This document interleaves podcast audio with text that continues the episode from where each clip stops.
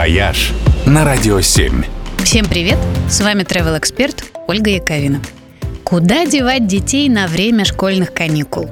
Извечный родительский вопрос, на который у индустрии российского туризма и семейного отдыха уже есть немало достойных ответов.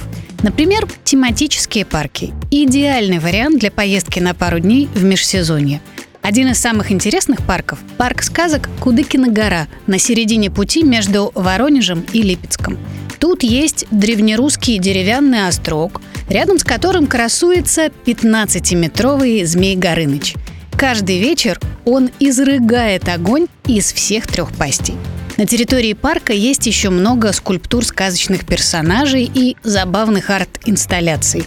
А еще сафари-парк с ламами, яками и верблюдами – мини-ферма, куча развлечений вроде зорбов и веревочных парков, а в крепости проводят мастер-классы и квесты. Темы, которым посвящают российские парки, бывают самыми разными.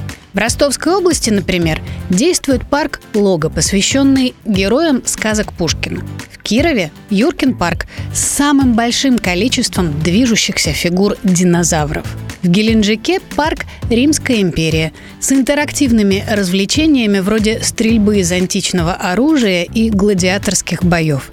А в парке «Бастион» неподалеку от Сартовалы есть деревня викингов, где можно примерить доспехи скандинавских воинов, поупражняться в бою на мечах и топорах, пройти вдоль берега на ладье и лично выковать в кузнице однозубую викингскую вилку. Признаюсь, порой мне даже жалко, что мой сын уже слишком взрослый для поездок в такие парки. И я больше не могу делать вид, что езжу по ним исключительно ради него. Если у вас еще есть такая возможность, завидую.